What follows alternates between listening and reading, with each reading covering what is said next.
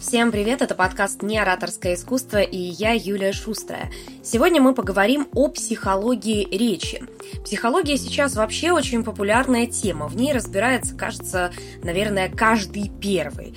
Все разбирают, какие у них там детские травмы, что в жизни было не так. Но сегодня мы поговорим именно о психологии речи, и о том, как конкретно психологическое состояние на речь влияет.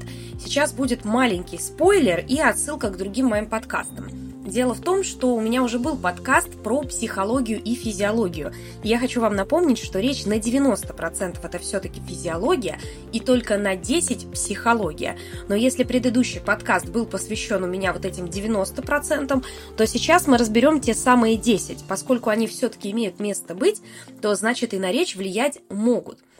Итак, первое, что нам нужно понять, это как вообще разделить в себе психологическую и физиологическую составляющую речи.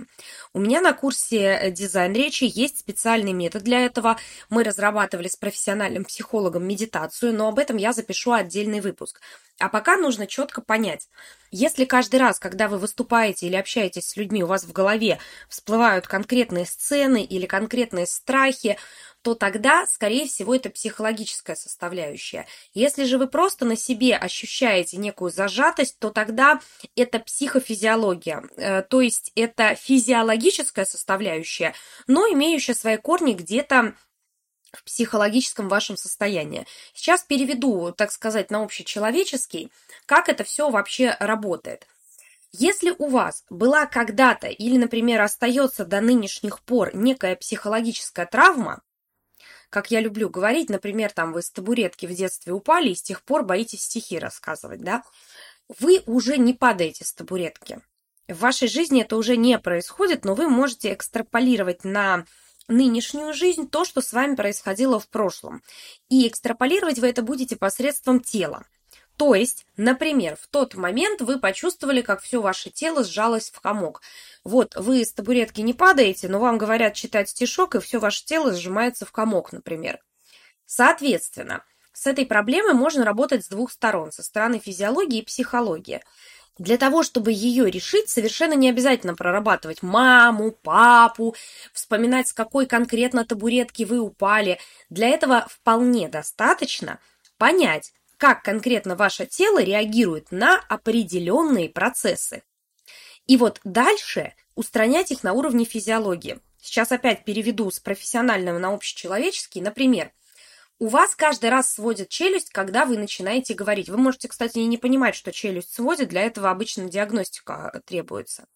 Вы начинаете работать с челюстью, сначала расслаблять мышцы и так далее. Потому что даже если вы впоследствии разберетесь с психологическими какими-то, скажем так, итогами э, произошедшего с вами, может быть такая ситуация.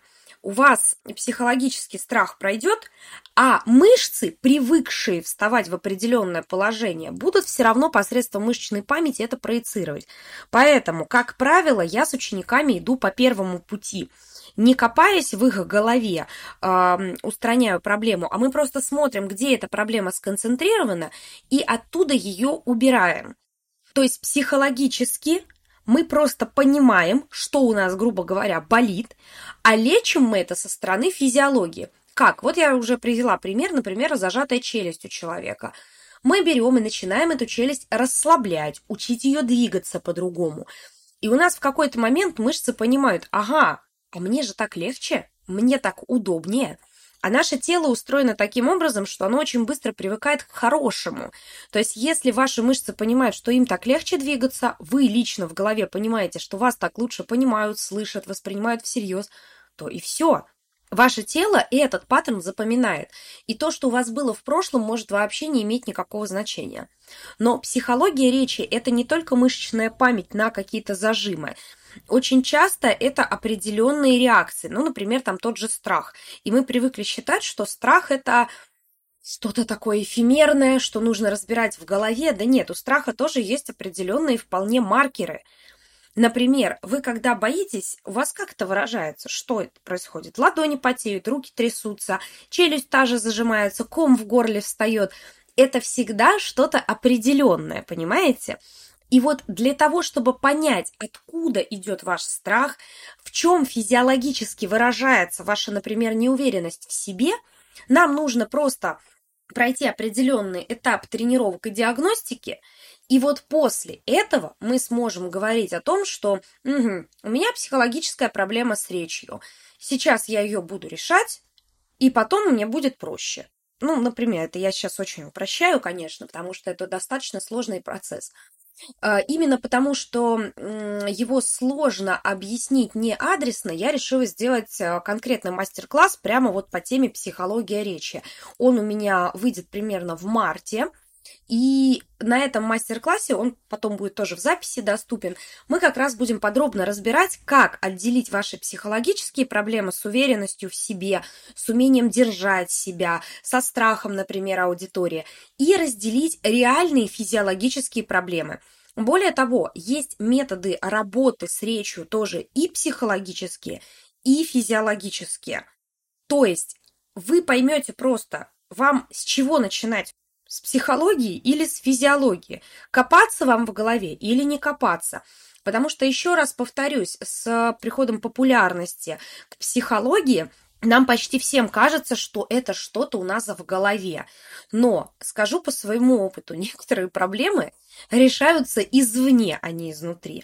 А копаться в проблеме можно очень долго, выяснять почему, но вот вы скажите, вам интересно, почему вы боитесь? Вам скорее нужно не бояться, правильно?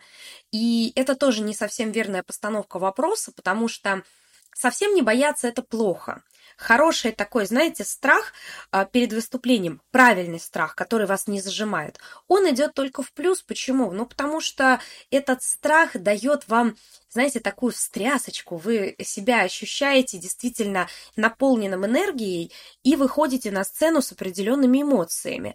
А вот если это страх, который вас зажимает, который вас тормозит, то это уже совсем другая история, от него реально стоит избавляться. И вот эта разница, она тоже очень важна. То есть понять, а у вас просто небольшое волнение перед выходом к аудитории. Не волнуется только тот, кому вообще пофиг, как на него отреагирует. Поэтому тут тоже сложно сказать, что это примет хорошего спикера. Если у вас страх, который вас парализует, то вот это уже да, это проблема, и с этим реально стоит работать.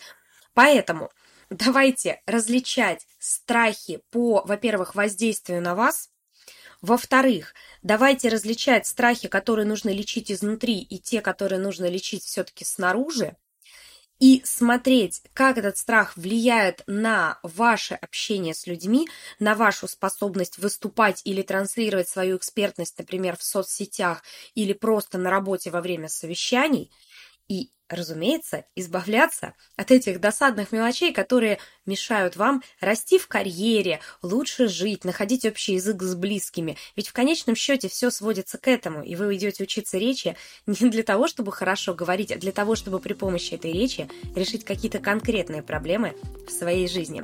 На этом я с вами прощаюсь. Надеюсь, этот маленький подкаст даст вам большую почву для размышлений и большую почву для того, чтобы начать разбираться в причинах своих проблем с речью и, как следствие, с проявлением в жизни. А это была Юлия Шустрая и подкаст «Не ораторское искусство». До новых встреч!